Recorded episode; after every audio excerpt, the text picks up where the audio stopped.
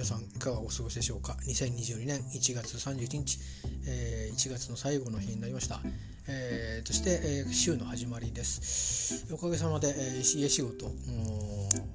2週目ですね三浦では、えー、始まりまして。今週はね、えー、今週からあの別の何て言うのかな？あの島のね島のってまあかのねあの上役から仕事をいただくというのもスタートしまして、え、今日はそれでバタバタとしておりまして、えー、バタバタとあの急いでいろいろとあのゆっくりでいいよって言われたんですけどこれゆっくりじゃダメだなっていうのが なんとなく気配として感じたのでいろいろ休憩させてもらってでそれでできるように手をつけ始めたりとかしたところで、えー、もともと自分があのまあ、本拠としている、かの親分から、えー、チャットが入りまして「打ち合わせは出ないのか? 」とではたとやばいと思ってですね自分が主催してたあの打ち合わせを10分遅刻して、まあ、最悪ですよね あの普通にあの参加しするだけの会議でも遅れるっていうのは今このご時世顔見えないコミュニケーションなのに 遅れるって何事なんだっていうお前は一体誰何様なんだっていうことになっちゃうわけなんですけど主催してるのに10分遅れてるという。まあ幸いにあのご予約ばっかり集まってるとこだったんでお役の方が全部ほとんどやってくれてその終わる頃にすいません。あのちょっとあの失念しておりましたっていう忘れてました。忘れてたっていう言い訳が成り立つんでしょうかね。芝居ましねしじっちゃいましたね今日はね。失敗しました。まあまあそういうこともありますね。あので僕もあの技がないんですね。言い訳のね。あのいろいろ言い訳はあると思うんですけどすいません。あの他のことで頭がいっぱいでしたって本当のこと言っちゃって。他のことで頭がいっぱいでしたって。小学生じゃないんだから自分で言ってからねいい50過ぎのじいがもうちょっといい言い訳はなかったのかと思いましたけどまあとり平謝りをして、えー、でその会議はずうしくもですね私があのえじゃあのこんなことになっちゃいましたけど、すいません、私が締めさせていただきます。これにて今日はありがとうございました。またお願いしますって。また遅刻するんだろうと思われたのかもしれないですけど、いやいや、今日はちょっとね、恥ずかしかったですね。あの自分の家仕事でも机の上に、えー、今日は会議とかって あの札でも貼りましょうかね いや失敗しました、まあ、そんなこともありましたけど、えー、っと新しく組むお役まああの要は2つパスができるってことですね仕事のねその新しく予約等もいろいろ夕方までやってお忙しい方なんでなかなかあの QA が進まなかったこともあるんですけどなんかどうも最後の最後で、えー、今日明日でやろうと思ってた仕事があのぐーんとステップが戻ったところから僕が仕事し直すみたいなことになりそうだったんで、まあ、そこで一応区切りにしてやめてきたんですけど、えー、まあまあでも、あのー、いろいろね、あのー、仕事なんで、あのー予測のつかないことが起きるんですけど、まあ、あの僕が以前メインにしてた仕事に比べればねあの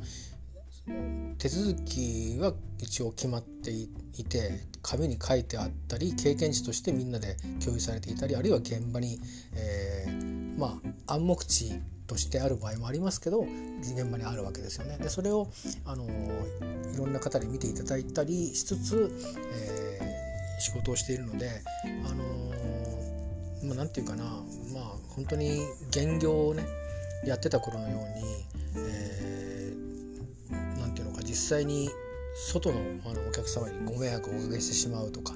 いうことからは少し距離がある分は守られてるのでね。だからその分思い切ってあの仕事していいんだと思ってるのであのその分プレッシャーがあってもあのそういうリスクからは守られてるわけですからね。そうやってバランスが取れてると思うので、まあ、自分は精一杯あの仕事しようかなと思ってますよ。えー、あのそうは言っても現業やってる時はこういうもんだと思ってるからあのだからってビビることはあんまりなかったんですけどねだから逆にその怖さを知らないから仕事できるって部分もあるんですよ。あの怖がらなきゃいけないとか当然あってだからあのいろんなこと大事なんですけど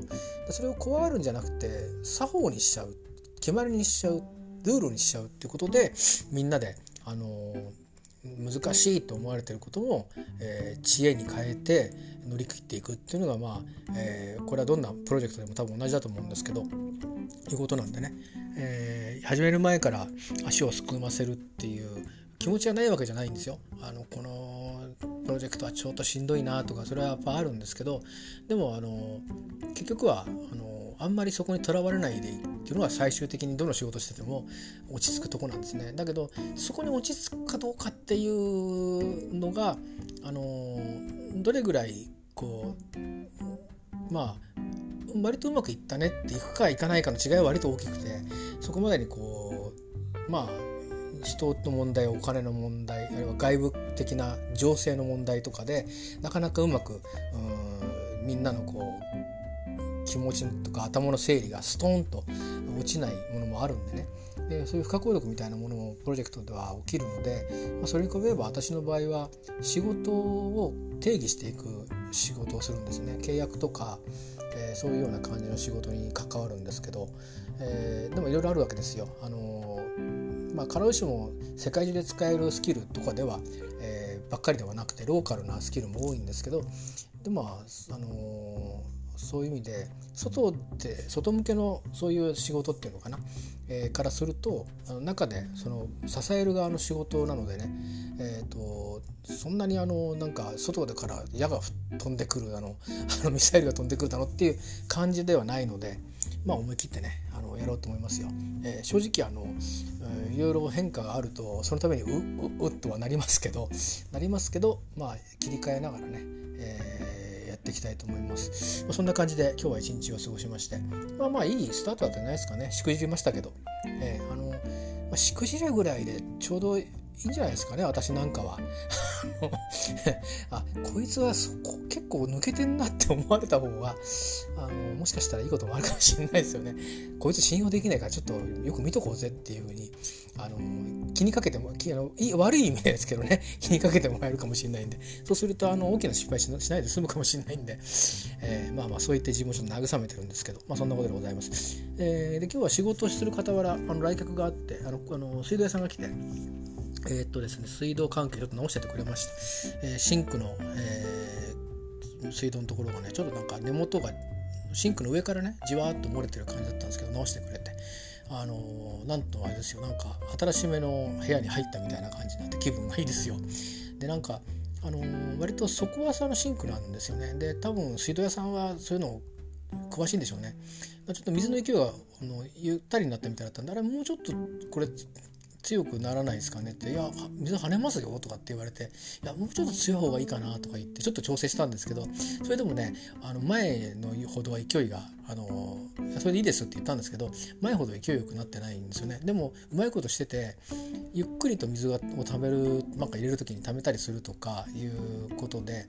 多分ねあの水道全体にもいいんですよきっとね。圧が変にかかなかったりして。であとねやっぱり確かに跳ねなくなりましたシンクに。だから、まあ、プロってすごいなって思いましたね。であと、えっと、お風呂場のうんとシャワーとかのの切り替えのスイッチのところがなんかやっぱり弱くなってるんですかね。あのシャワー浴びてると水を流してないはずのカラン側から水滴が取れてたんでそれを言ったらあのあらかじめもうあの線ごとユニットバスってなくても何でもあのシャワーとかってこう壁からなんか出てるでしょ？管が多くの場合。でそれのユニットごとドーンと変えるっていうんで変えてくれてこれも新しくなりまして。あの来た時はまあ30年ぐらい経ってるっていうことで前の隠れ家も同じような年代なんですけどでまあなんていうかあこれは古びてるなって分かるあのじゃないですか。洗面台もそうなんですけどこう何度も人がやっぱ使ってるから少しあの黄ばみがあったりとかしてそれから色もね赤とかあの青とかっていうのも少しこうその時代が分かるような薄いパステルの青とパステルのピンクみたいな 感じでね時代が分かるような感じだったんですけどああなるほどこれは90年代かな、うん、どうだろう。2000年に入ってんのかな。どうだろうなっていう感じのものだったんですけど。えー、まあ鶴江さん曰く1 5 6年で買えますからね。って十数年で買えるのが普通だから、えー、これだと多分十数年で一回変えてますね。とかって言ってました。でそれも変わったんでね。えっ、ー、とで切り替えももちろんあるんですよ。あるんだけど分かりやすくなったしもともとここのアパートは、まあ、今のアパートはどこでも置いたきまでついてるとこも普通にあるでしょうけどあの一応給湯だけは温度設定はできるので、まあ、風呂入る時は赤い方だけ使ってればいいんでね、えー、赤い方だけ蛇口ひねってシャワー使うかカラン使うか切り替えればいいだけになってるんであの掃除したり、まあ、どうしても風呂場で水使う時だけあのする場の水を使う水道を使うっていう感じであとは給水給湯器を下っ経由してきた方を使えばいいんであの使い方はすごくシンプルなんでね前の隠れ家に比べれば自分で隠れ家はねあの自分で温度をこう水とお湯を合わせて60度から70度のお湯が出てくるところに水を加えて温度をセットしてたんで あのちょっと厄介だったんですけど今それがないんでね、えー、楽です。ただまあ給湯器は若干古めなのかこれ外の外気との関係なのか分かんないけどまあ戸建ての暮らした時もそうだったんですけど大体この温度だったらちょっと暑いかなっていうののプラス1度2度3度ぐらいでその風呂にお湯をためるとかシャワー浴びる時とかそういう時に用途によって少し高めにしてあげないとあの期待している、えー、油温が出ないっていうのがあるんでまあそれは今ちょっと工夫してるとこですかね。でこれが多分進んでいくと給湯器交換とかってことに多分なると思うんですよね。新しくなってる部屋もあるんで。だからそうなった時にえっ、ー、とそれがいつかなんですよ。できればこの先1年ぐらい持ってほしいんですよね。つまり今半導体が不足で給湯器がなかなか手に入らないっていうのは問題になってるじゃないですか。で給湯器手に入んないと冬は辛いし冬でなくても辛いですよね。僕は毎日あのこの近くにある油壺温泉に入り行かなきゃいけなくなっちゃうんであのお金が持たなくなっちゃうというでまあまあ実際には多分あの川崎辺りの銭湯に入って帰ってくるんでしょうけど銭湯っていうか サウナかなんかに 入って帰ってくるんでしょうけどまあそれもねあの物入りですからねあのだからまあ本当壊れないでいてほしいなと思うのであの、えー、丁寧にね使っていかなきゃいけないんだなってことをあの思いました。まあ具体的に丁寧ってどう使ったらいいんだっていうとあまり分かんないけど、まあ、お湯はあんまりガンガンとやらないよとか、まあ、そういうことかな、まあ、そんな感じです。でまあえーと、あと1箇所トイレのねタンクの中でちょっとなんか水滴うまく水が止まりきれてないところがあるんでそれは見てってくれたんですけどなんか修理するのにオーナーさんの許可をまだ取れてないっていうんで、えー、管理会社経由のね許可が取れてないっていうんで、えー、明日に車目になってまた明日見えるそうなので、まあ、僕は仕事をしている最中ですけどやってくださると思います。今日はですねその方とちょっとお話ししました。あのなんか地元の方みたいで三浦海岸の方の地元の方なんでねまあうんざっくり2つぐらい隣のエリアになるんですけどでまああのどうしてこちらの方越してこられたんですかって聞かれたんですね。それは不思議に思うでしょうね。えー、っと50過ぎてるじゃないですか。でまあ見るところサラリーマンなんだろうな。ででもなんで一人で三浦に越してきたんだろうなって不思議に思ったんじゃないですか。しかも時期が時期じゃないですか。1月でしょ？転勤の時期でもないし何なんだろうって えー、思ったんでしょうねきっとね。みんな思うと思うんですけど。でまああの率直に話しまして。あのまさかそこで「いやいやあの今度独身になるんですよねへへ」って言ったところで なんか分かりづらいと思ったんであのストレートにお話をしまして「ああそうなんですね」なんて話をして。でまあまああのあとはねいろいろ石の勧めとかもあってなんか好きなとこに住んだ方がいいよって言ってくれてたんででまあいろいろいろんなとこ探したんですけど結局昔ね南房総にいたっていうのもあったのかこの辺がいいなって静かだしあのなんか雰囲気がねいいなと思ったんですよねなんて喋ったんですね。でいやなんかね僕もねここ上浦海岸で生まれて育ってずっと仕事してずっといるんですけど僕もこの辺好きなんですよねって言ってましたねこの辺って地元がね。ででもみんなね都会に行っちゃうんでねなんで都会に行っちゃうか分かんないんですよねとかって言ってました。あのこちらの方は割と掃除でそうなんですけどえーと、農家さんと前話した時もそうだったんですけど最初別に、あのー、こっちから口開かないとベタベタベタベタ喋ってきたりしないんですけど少し話し始めるとねちょっといろいろと、あのー、まあ、若干踏み込み気味の話もしてくれたりするんですよ。えーまあ、それはあの前バイクを借りた時に、あのー、三浦海岸の方の、えー、とこで借りた時に、まあ、それをね、あのー好むかそれを嫌がる人もいるしそれぞれですけどね。ちょっとだから悪く言えばおせっかいなところがあるしよく言えば人好きなところあるんですよなんて言ってて。で僕今一人ぼっちじゃないですか。でまああの距離感がある程度保たれてればね人懐っこいっていうかその軽く入られるぐらいは僕らの時代は当たり前のことだったので、えー、あの逆に嬉しいぐらいでなんか今日はちょっとねあの血の通ったコミュニケーションがあってよかったですよ。でいや僕もあの前農家さんとお話しした時に物を買った時にねなんであの岬口なんだって言われて しかも岬口の南にわざわざ何で行くって三浦海岸に住めばいいじゃないって言われたんですよっつったら「ああそうなんですね」なんて喋っててね、まあ、でも僕はこの辺が好きなんでって言ってまあそうですね何にもないけど何にもないことが平気な人だったらいいでしょうねって言ってましたねその人も。やっぱり三浦海岸だから利用にこっちに対してなんか違う思いがあるのかな分かんないけどね。まあまあそんな話もしまして、でちなみにそういえばねあの私がここに縁を持ったところっていうのは一つのまあ三浦の時代が終わった時代でもあるんですよね。今あのこのエリアってえっ、ー、と消滅可能都市とも言われて久しいらしくてあの神奈川県の中で人口でいうと市の下から2番目なんですよ。一番数が少ない市がどこにあるのかさえ僕知らない失礼なあれですけど南足柄市っていうのが確かあってその下次が三浦市なんですね。でそれから上になると少しその数のねあの大きさがドーンと多くなって何々市とかがあってね隣接する横須賀市は多分神奈川県の中でも上位の方に属するぐらい人口がいるところなんで大きいんですけどでまああの、まあ、トップは横浜市とかねそういうことになるんですよね。川崎だ藤沢とかそういうとこが続いていくんですけどでだからあのなんならもうあの町とかのレベルと変わらないぐらいの人口数しかないわけですよね。でそこが市として行政をやっていくっていうのはやっぱりいろいろとその限界があるだろうし、えー、市として存続していいのかみたいな議論もあるそうなんですよね。だけどまあ市政に関わっている方々は一生懸命、えー、なんとかしようと思ってるしで地元に深く関わってる方たちもなんとかしようと思ってるということでね。で一方であの僕はそうではないんですけど外からあの三浦に魅力を感じて移住してくる人とかもともと三浦にいてで都会に行ったんだけど戻ってきて町おこしじゃないけど、えー、三浦で、うん、ガシッとやってみようかなと思って商売始められたりとか、えー、それで横のつながりを作ってね、あのー、もう地域を盛り上げていこうっていうのをやったりとかしてる方も結構いらっしゃるんですよ。でそういう動きがこの20年ぐらいゆるゆるりゆるりと続いているということみたいなんです。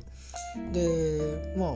そういう動きっていうのは僕はちょっと深くかかってないからわからないんですけど悪くないよなと思ってあの沖縄なんかの例であの見聞きをしてきたことなのであのいい音なんじゃないかなと思ってあの三浦の町をこの間初めて三崎の町をね三崎港の近く歩いたんですけどなかなか風情があって、えー、いうなと思ったよりあのコテコテじゃなくてねあの自然体であのまあ僕自身も物心ついてるついつく前の昭和のまま残ってるようなエリアがあるんですよ。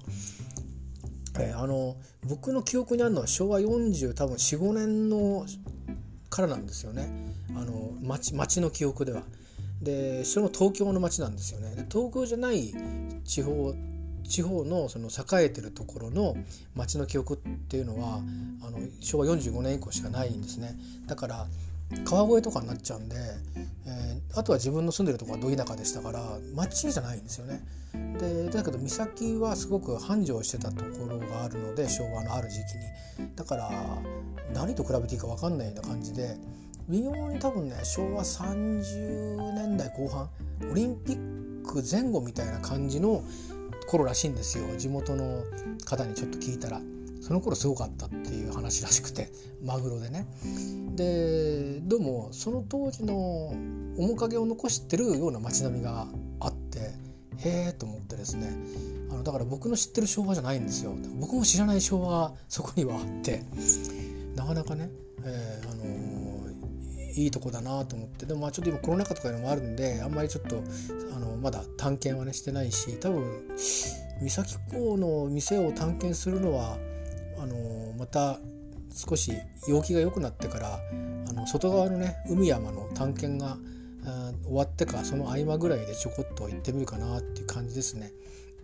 まあ正直あの初めて入るお店って僕怖さもあるのであのどうかなとかあのやっぱりねあるしね。だからまあちょっと時間を置いてねゆっくり行ってみたいと思うんですけど。まあそういうとこもあるんですけどそれがよくてやっぱりいらっしゃる方もいらっしゃるしであと城ヶ島みたいなとこもありますしそれからまあ比較的あのなんだろうな、えー、そんなにあの華やかではないけど、えー、ちょちょいちょいねえそんなこともできるの？っていうあのちょっとしたねアトラクションみたいのもあるんですよ。あの海の上の釣り堀とかそれからあと渡し船なんかもあったりしてね。あのなかなかいいもんですよ。あの三崎港から出て城ヶ島に行くだけなんですけどあの船で海を渡るっていうのはねあの高速艇でビューンって行くわけじゃないんですよ。あのトントントントントンって言って 渡るんですけど、えー、300円だか500円だかなんですけど自転車も渡れるんですよ。あのまあもちろんサイクルーリングをしたい人はあの橋の方を一生懸命渡っていく方も多いですけど確か自転車は渡れるんですよ一緒にね。バイクは確か無理だと思いますけど、えー、なんかそんなようなこともあったりでまあマグロを食べさせるお店もありますしマグロを買えるお店はまああのもちろん、えー、そういう物産が集まってる店がね店っていうか建物がありますし、うん、で私がねあの比較的あの通っているえーと、しらす屋さんしらす屋さんっていう漁師さんなんですねもともとね、えー、しらすを売ってるお店もやってるっていうのでそこのしらすなんかもあったりとかそういうお店がいっぱいあるんですよ。だから食べさせるお店もいっぱいあのみんなが同じようなあのことやってるわけじゃなくてそれぞれに違うような料理を出したり、え、しててそれからカフェもあったりなかなかね面白いんですよね。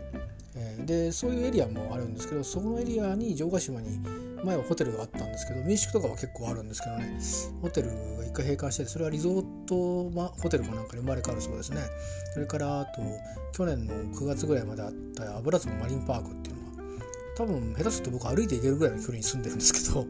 えー、そこが閉じちゃったんですけど今そこは、えっと、油壺ホテルがあってそこに温泉が出るんですね。なんで油壺温泉と称して、えー、バスの行き先もワラスボ温泉行きに変わってますけど、えー、そこに隣接して今キャンプ場ができたんですよ。多分ねキャン普通の本当のキャンプ場もあると思うんですけど日帰りキャンプもあると思うんですけどいわゆるあのグランピングっていうんですか僕やったことがないんですけどそのそういうそういうような施設が今できてますでそこの施設は実はつなぎみたいでねつなぎっていうかもしかしたらその施設残しながら新しい施設も作るのかもしれないけど何らかのねリゾート的な施設かホテルかホテルはあるかリゾート的な施設かななんかできるそうなんですよ。わかんないですけどリゾート的な施設ってよくわかんないけどなんかねあのできるらしいんですね。まあ残念ながら鉄道はあの油津までは延伸することはないようですけども、えー、そのためにこう道路をですねあのまあ多分うんと今私がバス道路で使ってる通りだけだと多分アクセスが悪いと思うんで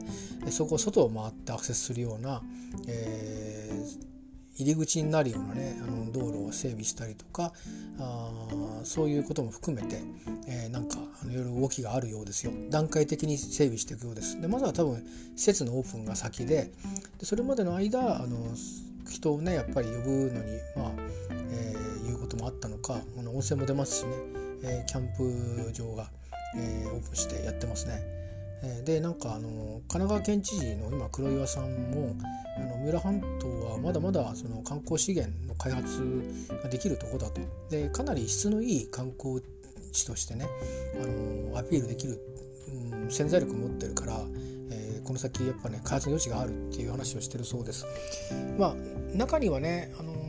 いろいろあるらしいですよその開発もいろいろ種類があってそういうリゾートを開発して外からお客さん呼ぼうっていうタイプの開発と,、えーと、宅地、えー、をね住宅地としてその、まあ、分譲して、えー、まあ人を呼ぼうっていう開発と2つあってでそのただその開発するエリアが昔からその何百年も自然なままだったってところも開発するってなるとやっぱりそれを反対する地元の方もいらっしゃるみたいで、えー、私が住んでるところからですねなんかねあのまあ見るからに緑地しかないんですけど畑ばっかりなんだけどなんかねなんとか緑地っていうとこに行ける道があるんですよ。でそれを行った人のブログを読んだんですけどまだ自分で歩ってないですよ行こうと言えばすぐ行けるんですけど、えー、そんな暇がないので行ってないんですけど、あのずっと行くとなんかその畑を通り過ぎた先に、あのまだこう森みたいなものがわーっと続いてって海に行くみたいなんですね。でそこにいろいろこう史跡みたいなものがあるらしくて。でそこも含めて宅地造成しようみたいな話が一時期あったらしいんですね。でその頃に立った反対の看板が立ってたりするらしいんです。で今聞くとこによるとこの間タクシーの運転手さんに聞いたら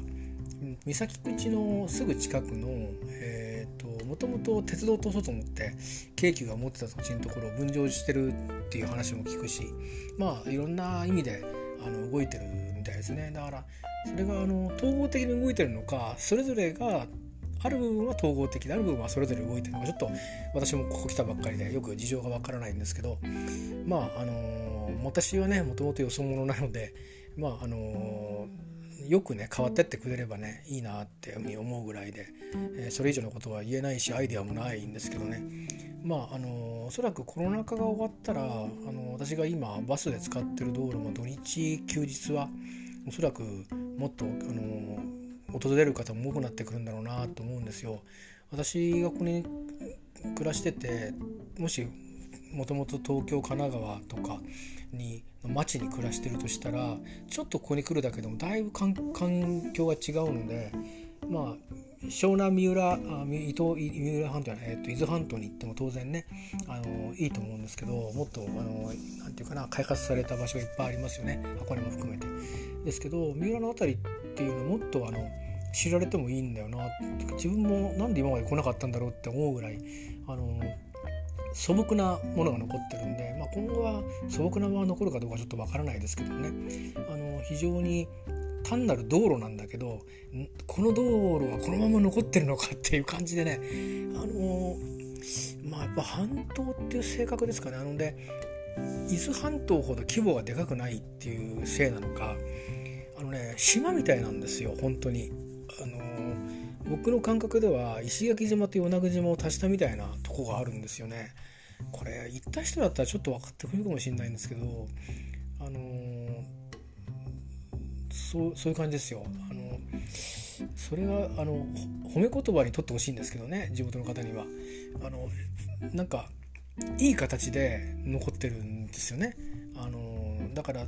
まあそれだからもっとあの開発余地があるって言われちゃうのかもしれないですけども。あのでもできれば手手つかずってことはないと思うんですけどね。あの全てのものは人の手がついてると思うんですけど。でもまああのなるだけああこんな景観いいねという感じで残ってくれてるとまあよそからねやってきた私たちにとっても私にとってもあの来た甲斐があるのであのありがたいなと思いますね。でも一方でやっぱりあの何て言うかな少しにぎわいがあのあってしかるべきエリアだとは思うのであのそういうね人の往来があのあった方がやっぱり、うん、エリアも活性化するでしょうからあのなかなかそれぞれにね沖縄なんかもそうですけど、うん、やっぱり人が来れば来たでねいろんなことがあるんですけどまあそれはそれで対応していけばいいんじゃないかなと思うので僕はあのこれからの様子をね見守りたいと思ってるんですけどね、えー、まあ、そんな話もちょっとあのその戻りますけど水道屋さんとちょっとしたあのその話をかいつまんで言うと、まあ、その水道屋さんは元からずっと地元でみんな都会に行ってしまうけれどもあのこんないいとこないと思って僕は暮らしてるんですって話してて僕もこの辺好きですけどねっつって。で最近若い人たちがねいろいろと盛り上げようとかってやってるけどあれだいっぱい人来られちゃ困っちゃうんだよなとこっちは穴場だと思っていやいいとこ住んでると思ってるのにさって話をしてまして。いやそうですかって、すいませんあのお邪魔しに来ましたって言って笑ってたんですけど笑いやってたんですけど。えまあまああの結構こちらの方ってですねまた話変わるんですけど、まあ、農家さんもそうだったんですけどスイカ買うのに、えー、あの一人買ってその方も同じような感じだったんですよ。あの今日何しに来たの？って聞かれたんですよね。あの一人じゃないですかで釣りに来たわけでもなさそうだしでリュック背負ってなんかあの湿原があるんですけどそこは歩きに来たわけでもそうだしカメラぶら下げて写真撮りきたわけでもそうだし何しに来たんだろうこのお兄ちゃんはっていう感じでおじさんはと。でいや実は部屋探しに来たんですよって話をしてそれでどこ探してんの？っていう話してあのこっちのこっちとかこっちとかしたかって喋って。でいやいやここの家じゃなくて隣の駅探した方がいいんじゃないなんていうふうにね言ってくれたりして自分の仲間とどういうふうにしてこの辺で電車を利用してるかって話をしてくれたんですよね。でああそうなんですね。そうだよ隣の駅にしたらなんてこと言われながらいやでもねあの辺の雰囲気好きなんですよ話をして終わったんですけどちょっと思い出しましたね。その話もしたんですよ今日。いや前も地元の農家さんになんで三浦海岸にしないの？こっちの方に来るのはいいけどと。うん、便利三浦海岸の方がいいよとかって言ってたりして。まあまあでもねまああのその方もなんでこっちに来られたんですか？みたいな話をまあスルッとこうするような人柄の人たちが多くて。でまあ私もバイク買ったお店なんかも割とフレンドリーで。なんかねそういうところがあのいいですねで地元の方なんですよねみんなねそこはちょっと沖縄とは違うかな沖縄つっても八重山とかねの方だと移住者の人の方が案外とあのそういうふうにフレンドリーで地元からいる人はねやっぱりちょっと入り込まないとあのそんな最初から心バーンと開く人はそう多くないですね。あの商売上っていうのか宮古の人は割と心オープンマインドの人多いですけどね印象では。うん八重山は石垣島からだんだんこう与那国にこう下がっていくにつれて移住者も多いんですけど地元の方がそう簡単にあの観光客にバッとこうあの商売抜きで心開くかっていうとなかなかそれは人によるかなっていうところがあるんですけどこちらの方は結構ね千葉の人たちと似てるかななんか気質が。海の人なのかな？農家さんなんだけど海が近いところの人たちなのかな？なんかねあの千葉の地元で子供の頃友達の家に遊びに行った時のあの団地の子団地の子とかっていう風に言われてるっていうの聞いてた割には親切じゃんっていうか優しいじゃんっていう、うん、で何かあったらああの子も誘ってあげなさいみたいな感じで祭りだなんだって呼ってもらったりしたようななんかそんなのをね思い出すような人柄をねちょっとこう彷彿させるような体験をねあのこの1年間1年弱ですか半年ちょっと三浦ではするんですよね人に出会うたびに。えー、まあそうは言ってもたまたまそういうふうな関係で出会ってるからであの実際に三崎の方の町には若い人たちがいっぱいこう若いっつっても僕より若いってだけの話ですけど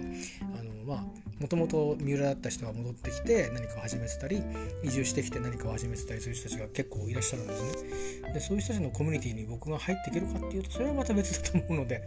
えー、あので僕はここにあの普通に静かに暮らしに来ただけなのでまああのその辺はねあのちょっと距離を置いたまましばらくはいるかなっていう感じですけどでもま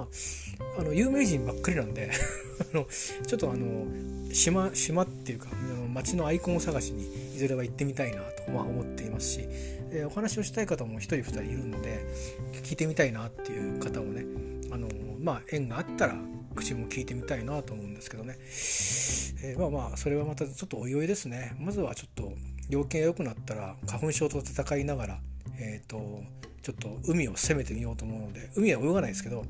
スクーターで行ける海はどの辺かなっていうので。でまあスクーターで海に行った後ちゃんとスクーターも掃除するみたいなルーチンをちょっと作るみたいなねことをしてみたいなと思ってるんで。まあそんな感じです。えっ、ー、とまあそういうことで明日も家仕事ですね。で明日はまた今日やろうとしてたことをリセットしてまた